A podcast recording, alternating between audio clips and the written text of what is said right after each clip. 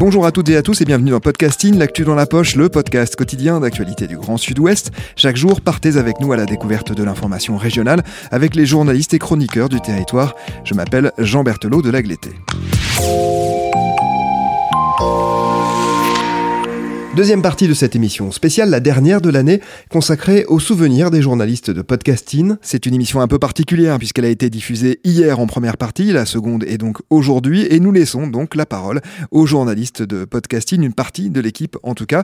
Vous le savez, nous sommes là pour comprendre le travail journalistique, l'expliquer à des personnes qui ne sont pas familières de ce métier, et ce métier, justement, par ses conditions d'exercice un peu particulières, laisse souvent des souvenirs impérissables, drôles parfois, tragiques d'autres fois, cocasses, ce sont quelques-uns de ces souvenirs, quelques-unes de ces expériences que nous vous proposons de partager avec vous. Avec nous aujourd'hui autour de la table, bonjour Mathilde Leuil. Bonjour. Bonjour Gabriel Taïeb. Bonjour Jean Berthelot. Bonjour Magali Marico. Bonjour. Bonjour Juliette Chénion. Bonjour. Et bonjour à vous Anne-Charlotte Delange. Bonjour. Nous allons nous replonger une quinzaine d'années en arrière. Nous sommes quelques mois avant la Coupe du Monde 2006 dont la France terminera euh, finaliste. Elle euh, le devra notamment au retour de certains grands anciens, parmi lesquels Claude Makélélé, Lilian Thuram et bien sûr Zinedine Zidane.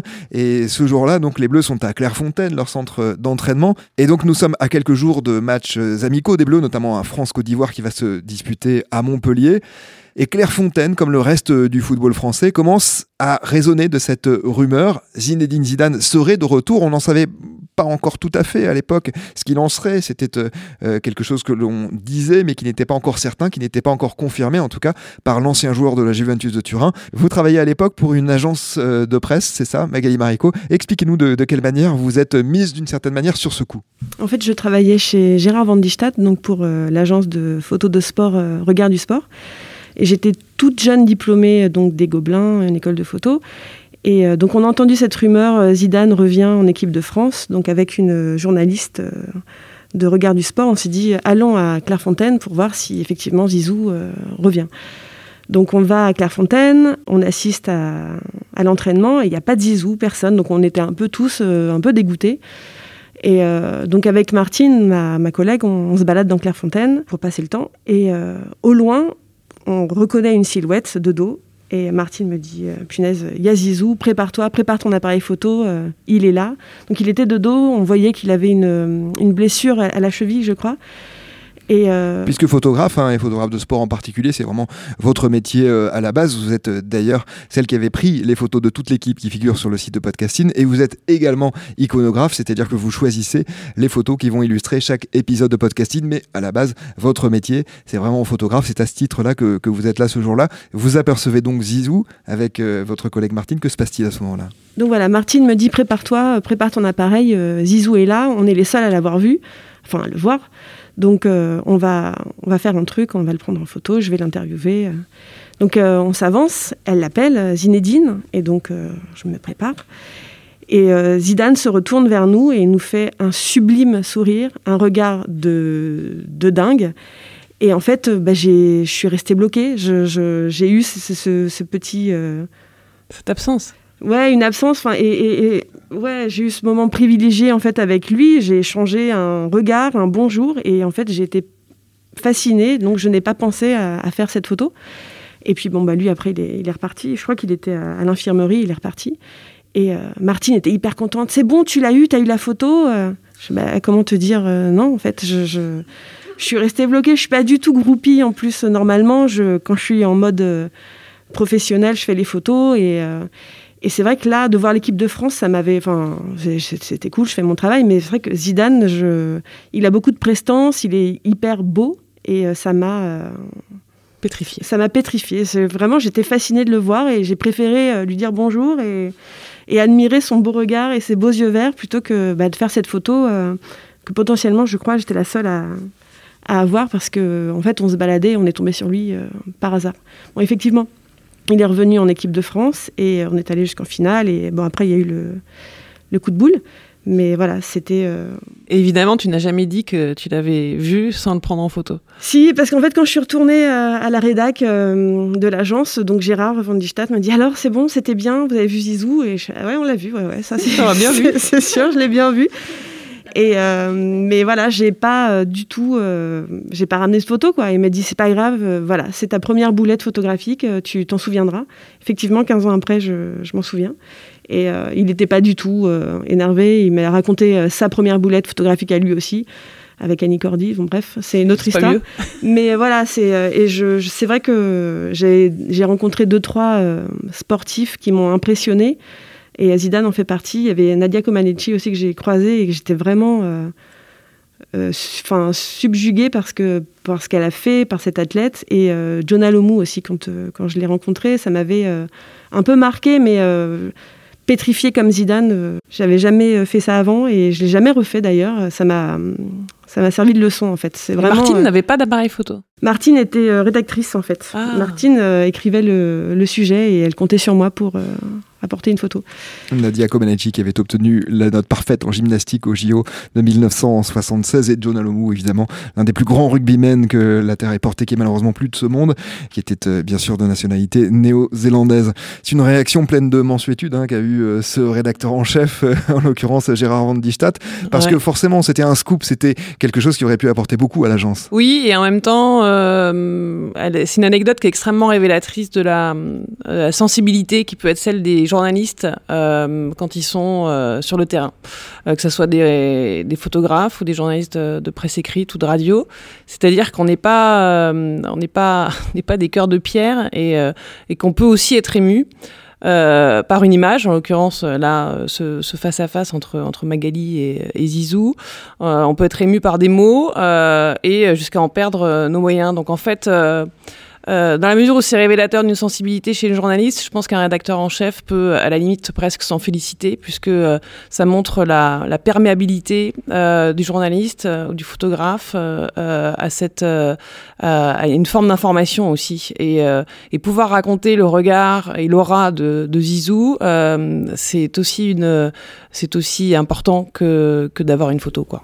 Bah, c'est ça. L'image est, gravée dans ma tête. Elle n'est pas sur euh, papier ou sur euh, disquette, mais elle est vraiment gravée dans ma tête. Juliette Chénion, peut-être un commentaire euh, Vous vouliez, vous demandiez la parole, non? Pour rebondir, bah, vu que Anne-Charlotte était rédactrice en chef et moi je suis plutôt du côté des petits reporters.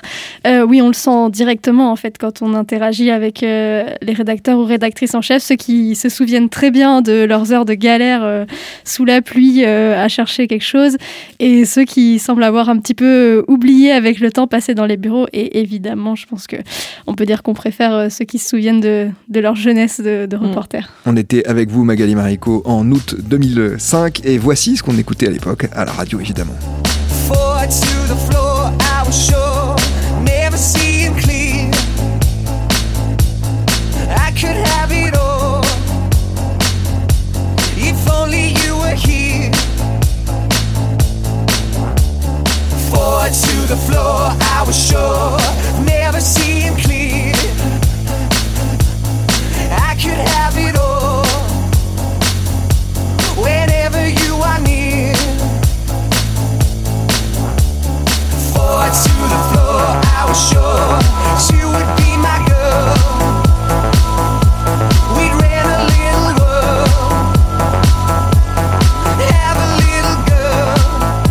Allez, on va continuer avec euh, une autre euh, anecdote qui concerne vos jeunes années de journaliste à vous cette fois-ci. C'est Gabriel Taïeb, donc coordinateur de podcasting, responsable aussi de la programmation euh, musicale. Alors vous, Gabriel, vous avez eu la bonne idée de vous frotter d'emblée hein, pour votre premier papier, je crois, à, certains membres de l'extrême droite bordelaise. Voilà, on peut dire ça. Alors pas bordelaise, hein, au réseau national hein, directement. Donc, euh, en effet, il s'agissait de mon premier papier public, on va dire, dans une publication accessible au, grand public, euh, dans le cadre de mes études à l'Institut des sciences de l'information et de la communication de Bordeaux-Montaigne, que, je salue et embrasse chaleureusement, euh, dans le cadre de leur journal étudiant, qui feu le Ninfo News. donc en effet, c'était mon, premier papier. pour vous replacer un petit peu dans le contexte, et quelques mois avant l'idée d'écrire cet article, j'étais tombé sur un fait divers, sur un membre de l'UNEF qui s'était fait euh, passer à tabac par euh, un membre de d'un mouvement qu'il se revendiquait anarcho-royaliste. L'UNEF, donc syndicat étudiant plutôt classé à gauche. Donc je vous avoue avoir été assez surpris par ce terme d'anarcho-royaliste que je n'avais jamais euh, vu avant cela. Et j'ai vu du coup beaucoup d'artistes, euh, d'articles, excusez-moi, qui parlaient euh, bah, justement l'anarcho-royalisme, un mouvement d'extrême droite, voilà, mais sans dire exactement euh, leurs revendications, où ils se situaient sur l'échiquier politique, quelles étaient leurs motivations. Donc j'ai eu envie de, de m'enseigner un petit peu plus. Et donc je suis tombé sur leur plus grande publication, qui est très affichée, hein, très accessible en ligne, et là, du haut de mes 19 ans à l'époque, sans expérience euh, journalistique euh, avant cela, en tout cas rien de concret, et évidemment surtout sans aucune protection juridique, puisque n'appartenant pas à une rédaction euh, payée, j'ai voulu les contacter, mais évidemment quand on a un nom comme le mien, pour nos auditeurs qui, n'auraient pas perçu la, connotation de mon nom n'est pas très français, hein, on peut dire même qui, qui vient d'Afrique du Nord. Se frotter à des groupes affiliés extrême droite qui se revendiquent d'une certaine mouvance, ça peut parfois être tendu, on va dire. C'est pourquoi j'ai pris la décision de, faire une interview euh, en m'anonymisant. Euh, évidemment, l'interviewé, euh, pour sa part, préférait aussi en fait être anonymisé. Donc, nous avons fait un entretien écrit. Une fois cet entretien accepté, donc je transmets ma liste de questions. Donc en commençant par, est-ce que vous pouvez m'expliquer un petit peu ce qu'est l'anarcho-royalisme, où vous vous situez, et enfin, euh, quelles seraient les premières mesures s'ils étaient amenés à prendre le pouvoir? Puisque évidemment, en général, quand on appartient à une mouvance politique, euh, l'objectif à terme serait peut-être euh, d'obtenir le, pouvoir politique.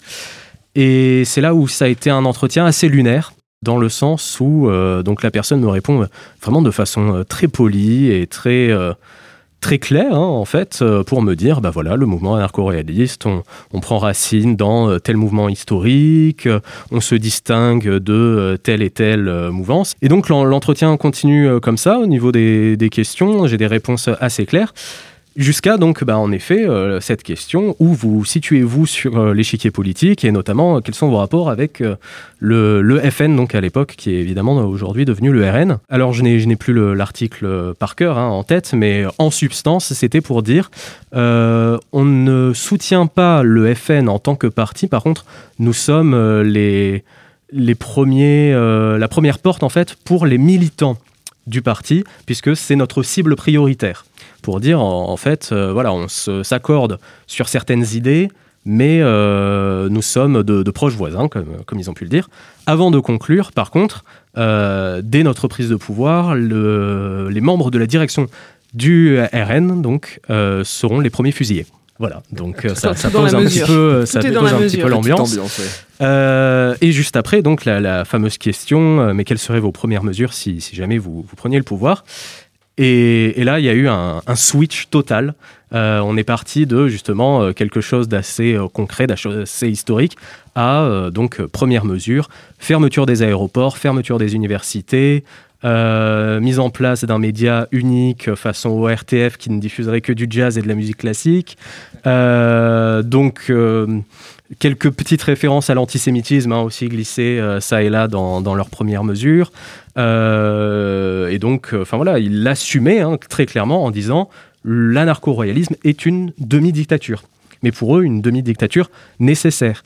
Et alors, c'est vrai que quand j'ai reçu la réponse, j'ai été un petit peu est-ce que c'est est -ce c'est du, troll, hein, comme on dit? Donc, est-ce que c'est c'est une blague? Est-ce qu'ils essayent justement de, jouer un peu de ça? Mais au vu, au final, de tout ce qui a été dit avant, non, non, je, pense que c'est très sérieux. Et là où euh, une certaine inquiétude peut se faire sentir quand on est jeune journaliste et surtout qu'on s'intéresse à ce genre de thématique, c'est il faut quand même situer dans le contexte. C'était donc en 2013, donc on parlait quand même assez peu, je trouve, euh, par rapport à aujourd'hui, en tout cas de la présence de certains groupes sur les réseaux sociaux notamment. Et j'ai eu la, chance, dans le cadre de mes études, de travailler ensuite sur les groupes extrémistes euh, sur les réseaux sociaux. Et donc tout cela avant notamment les attentats qui ont permis une certaine prise de conscience, notamment de Twitter, sur les contenus qu'ils affichaient, sur les comptes qu'ils affichaient. Et je peux vous assurer qu'à cette époque, c'était très très facile de trouver sur Twitter des comptes néo-nazis, des comptes de Daesh notamment, qui servaient de Twitter pour sa propagande et pour euh, le recrutement. Et donc, on avait quand même cette conscience que ces groupes-là utilisaient et utilisent encore beaucoup les réseaux sociaux et Internet pour faire leur communication et ils sont très très présents. Et c'est le cas des anarcho-réalistes, on en entend encore aujourd'hui très peu parler, mais au final ils sont beaucoup plus présents que ce qu'on pourrait croire euh, au premier abord. Est-ce que c'était un papier difficile à écrire? Pas vraiment dans le sens où euh, j'ai transmis une liste de questions, m'a donné les réponses très facilement et voilà, en fait c'était plutôt le processus de comment le traiter, euh, comment se protéger moi-même parce qu'encore une fois j'avais pas de, de rédaction derrière qui pouvait m'aider d'un point de vue juridique, d'un point de vue protection individuelle ou voilà. Euh, mais bon, après, c'est peut-être un peu le côté folie de la jeunesse. On se dit, euh, allez, je vais faire du grand journalisme, mais voilà. Mais non, pas de difficulté particulière après. Et j'en ai pas entendu reparler derrière. Donc, il n'y a, a pas eu de conséquences. Eh bien, ils sont là, ouais Anne-Charlotte Delange, vous qui êtes notre rédactrice en chef, qui avait exercé aussi des responsabilités au Figaro. Pas facile hein, d'envoyer des jeunes recrues comme ça euh, enquêter sur des, des sujets extrêmes, extrémistes même comme ça. Oui, et en même temps, euh, moi je suis toujours, euh, même aujourd'hui en tant qu'intervenante à, à l'école de journalistes de Bordeaux, à l'EFJ, je suis euh, épatée par euh, euh, la témérité de, de certains étudiants. Euh, et oui, euh, Gabriel a pas tort, hein, d'ailleurs, quand il dit que le côté un peu foufou, euh, s'il est maîtrisé et qu'on garde du sérieux, le côté euh, audacieux euh, est, un, un vrai, est un vrai avantage. Voilà. On ne retrouve pas du tout. Enfin. Euh, chez- des journalistes plus expérimentés, c'est pas quelque chose qu'on retrouve euh, bah, aussi facilement que ça. Euh, D'abord parce qu'ils en ont vu d'autres, mais que même euh, voilà, il y a, une plus grande frilosité que je j'ai pas pris le temps là d'analyser, mais euh, c'est en tout cas ce que je note. Euh, mais la témérité est, est un- une qualité appréciable chez un journaliste, euh, à condition qu'il transforme l'essai euh, avec intelligence. Voilà, faut pas faire n'importe quoi non plus. En tout cas, on était en 2013 et voilà ce qu'on écoutait en 2013. The legend of the phoenix. Huh. All ends with beginnings. What keeps the planet spinning? Ah, the force from the beginning.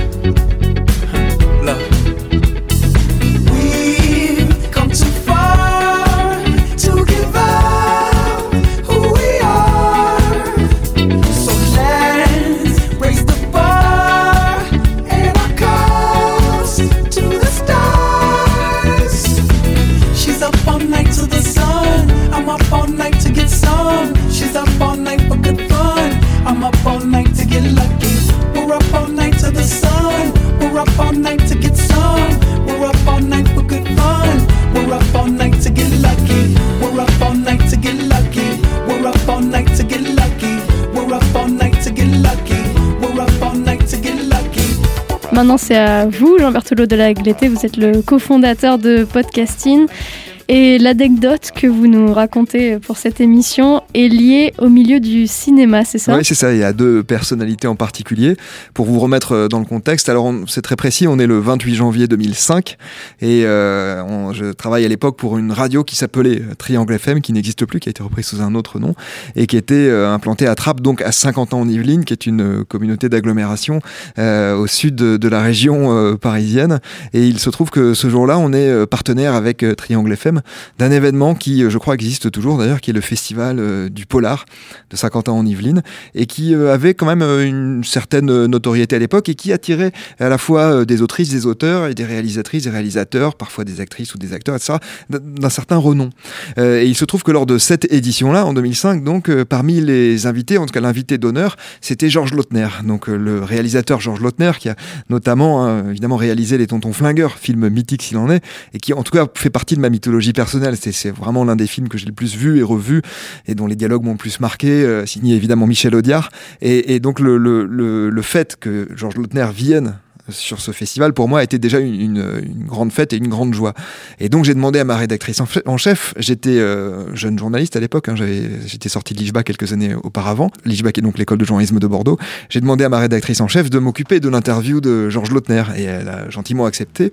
Et donc, c'est moi qui ai préparé toute cette interview, donc j'avais vraiment bien fait les choses, j'avais revu des films, ce qui n'était pas un effort, euh, et j'avais donc pas mal de questions à poser. L'interview devait être assez longue, elle devait durer une grosse demi-heure dans mon souvenir.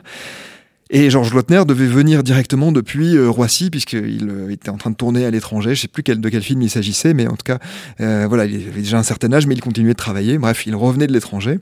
Et déjà, premier accro, on est en direct, hein, bien sûr, puisqu'on est au milieu du salon, comme ça se passe parfois, vous, savez.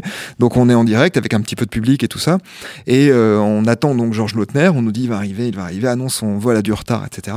Bref, Georges Lautner ne pourra pas finalement être présent au moment où on devait faire l'émission. Il, il- il est euh, en passe d'arrivée, etc. Mais au moment de l'émission, il n'est pas présent. Et donc, il, s'apprête à nous répondre par téléphone depuis le taxi qui l'emmène entre Roissy et 50 ans en Yvelines. Donc déjà, quand Ça même, sent un peu la galère. Ouais, ça sent un peu la galère. Déjà, premier Ça problème, parce que on est quand même en 2005. Alors déjà qu'aujourd'hui, ça ne passe pas toujours bien. hein. Vous parliez euh, hier, Anne-Charlotte, place, de votre Motorola. Bon là, voilà, on a des, des téléphones portables, donc ils passent euh, moyennement. Euh, je commence à donc poser les questions à, à Georges Lautner, mais donc à distance, donc il n'y a pas cette espèce de complicité que vous pouvez entretenir quand vous êtes face à face avec quelqu'un. Mais l'interview se passe quand même euh, globalement très bien et euh, elle porte notamment sur le rapport entre le polar et le comique, qu'il a vraiment lui euh, mêlé pour le coup, notamment dans les Tontons Flingueurs et pas seulement. Bref. L'interview se passe bien, je suis donc relativement content au bout d'une vingtaine de minutes, 25 Mais minutes. c'est beaucoup. Quand on arrive plus ou moins au terme de, de l'interview, j'ai posé toutes les questions que je souhaitais lui poser. Les réponses étaient formidables parce qu'il il avait cette gouaille quand même. Et puis, évidemment, c'est un monument du, du cinéma français. Donc, euh, forcément, l'interview est, est réussie, même si les questions sont nulles, ce qu'elles étaient peut-être. Mais en tout cas, les réponses étaient formidables. Et puis... euh, on est donc, je vous le rappelle, le 28 janvier euh, 2005. Il s'est passé quelque chose ce jour-là. Vous vous souvenez évidemment pas de la date, mais euh, ce jour-là, c'est la, la mort de Jacques Villeray. Et, euh, et on l'a appris euh, quelques minutes avant l'émission. Et donc, je, termine l'interview de Georges Lautner en lui disant Écoutez, monsieur Lautner, euh, on va se, se quitter en, parlant d'une personnalité, d'un acteur que, à ma connaissance, vous n'avez pas fait jouer dans vos films, mais euh, qui a en tout cas suffisamment marqué le cinéma français pour qu'on ne puisse pas se quitter euh, sans en parler. Est-ce que vous avez peut-être quelque chose à dire après la mort de Jacques Villeray qu'on a appris Et en fait, Lautner, tout d'un coup, je me rends compte qu'il n'était pas au courant de cette mort. Et il me dit Quoi? Villeray est mort? Et, et- et je sens tout d'un coup que sa voix se brise et il éclate en sanglots. Et ce que j'ignorais évidemment, c'est qu'ils se connaissaient très bien et qu'ils avaient euh, passé euh, quelques moments ensemble euh, un peu avant la mort de, Jacques Villeray, qui était relativement inattendu, hein, puisqu'il était, n'était pas si âgé, hein, il, souffrait de, diverses maladies, mais en tout cas on s'attendait pas forcément à ce qu'il décède à ce moment-là. Et, donc voilà, il faut imaginer la situation. Vous avez donc du public, le salon qui se déroule, tout le monde qui vous écoute parce que c'est évidemment diffusé sur les enceintes du salon, et tout d'un coup le temps qui se fige totalement puisque euh, on a euh, Lautner au bout du fil qui est en, en pleurs euh, et, euh, et puis derrière bah voilà il faut Comment, comment vous en choper êtes les rames. euh, On sent les rames. et, et donc euh, voilà, ben, ouais, on a sorti, euh, on a sorti les rames. Je l'ai évidemment remercié. euh, je lui ai dit que j'étais absolument désolé de lui avoir euh, appris la nouvelle et puis de la nouvelle évidemment. Et puis euh, on a lancé, je crois, on a lancé La du coup, musique. une petite pause musicale exactement, qui a permis à tout le monde de reprendre ses esprits. Mais euh, pour le journaliste de 27 ans que j'étais, euh, bah, c'était quand même voilà un, un moment forcément un peu particulier parce que euh, j'interviewais quand même l'une des personnes je rêvais le plus d'interviewer. J'ai eu la chance plus tard d'interviewer Buzz Aldrin notamment, donc vraiment des personnalités qui ont marqué l'histoire. Mais Georges Lautner, c'était un peu particulier pour moi, et ça s'est terminé euh, de cette manière-là. Bon, c'était pas la, meilleure des manières, euh, ça, reste un souvenir euh, un peu un peu cocasse, et évidemment un peu triste aussi, euh, mais, mais en tout cas un souvenir de ces moments où le journalisme se confronte à une improvisation dont on peut quasiment pas se sortir. Oui, et puis il y, a ce- côté, euh, on a une tendresse pour une figure, un personnage, et, euh, et savoir qu'on lui fait de la peine ou qu'on lui fait du mal, euh, on a, dans un conflit de loyauté absolument terrible. Et en même temps, on ne fait que notre métier. Donc, euh, euh, ouais, c'est une situation extrêmement délicate. Je sais pas trop comment je l'aurais euh,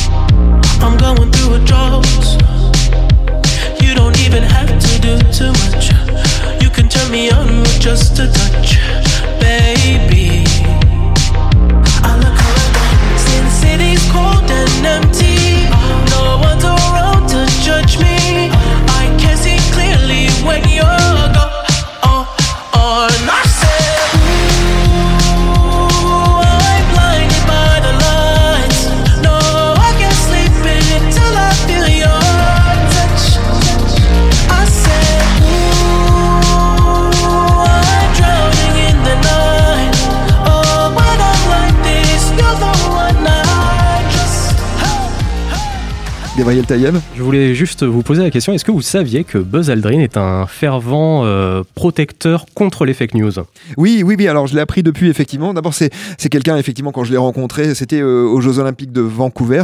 Euh, c'était quelqu'un de très sympathique, de très investi et qui s'étonnait beaucoup que je sois en train de d'écrire ce qu'il est- ce qu'il me disait. Il me dit, mais vous êtes quand même pas un peu plus techno que cela. Et j'ai appris à cette occasion que lui était assez geek et notamment qu'il s'investissait. C'est ça dans les faits. Alors, dans les fake news. il s'investit en fait d'une façon assez particulière, puisque évidemment, vous avez pu entendre parler peut-être des platistes ou en tout cas euh, des, des complotistes qui disent euh, oui, personne n'est jamais monté euh, euh, sur la Lune Oui, et voilà. Buzz Aldrin, on le répète hein, bien évidemment, c'était l'un des astronautes Voilà, qui sont allés sur, le, sur la Lune. en Un des premiers. un- L'un des premiers, l'un des trois premiers, avec Neil Armstrong, absolument. Mais justement, en fait, il faut savoir si aujourd'hui, puisqu'il y a eu un tel ras-le-bol, si vous dites à Buzz Aldrin qu'il n'est jamais allé sur la Lune, Il vous frappe. il vous envoie son poing dans la gueule. Et ça s'est déjà vérifié pour plusieurs personnes. Donc évitez ce genre de choses devant Buzz Aldrin.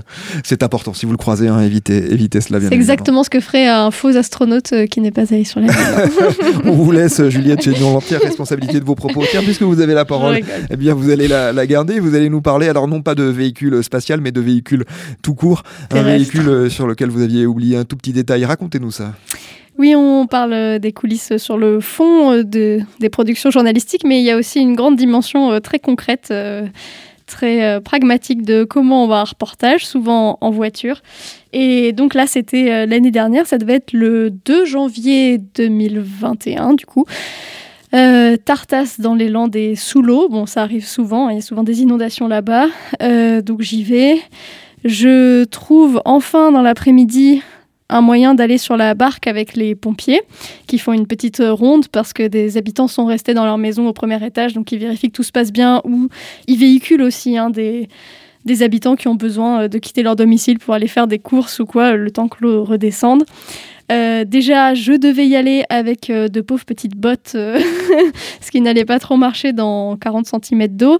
Au dernier moment, les pompiers acceptent de me donner des, des cuissardes. Donc déjà, ça, c'était réglé.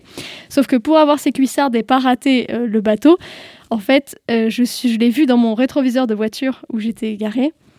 Et donc j'ai couru en sortant de la voiture en me disant oh là là il faut absolument que je prenne ce bateau sinon c'est foutu j'aurai jamais mon reportage pour 18 heures et dans la précipitation euh, j'ai un petit peu laissé la voiture alors la porte était fermée mais la clé était sur le contact donc je suis dans la barque à côté du ponton et là je me dis ah je peux pas descendre de la barque sinon c'est foiré pour le reportage en même temps ça m'inquiète un peu quand même j'ai ma voiture avec la clé sur le contact c'est pas terrible Heureusement, je vois sur le ponton un, un jeune habitant avec qui j'avais sympathisé rapidement euh, quelques heures avant. Et donc je le supplie de loin en lui criant euh, Ma clé sur le contact de ma voiture, oui, la Clio noire là-bas, est-ce que s'il vous plaît, vous pouvez la récupérer, etc. Je stresse un peu, bon, je lui fais confiance, je me dis il n'y a pas trop d'intérêt à abuser de la situation, mais je passe quand même ma petite heure avec euh, un couple inondé euh, en ayant ça dans un coin de la tête. Et ça finit bien quand même puisque je, retourne sur le ponton et là je vois, il, avait- il m'avait attendu gentiment pendant une heure avec les petites clés à la main.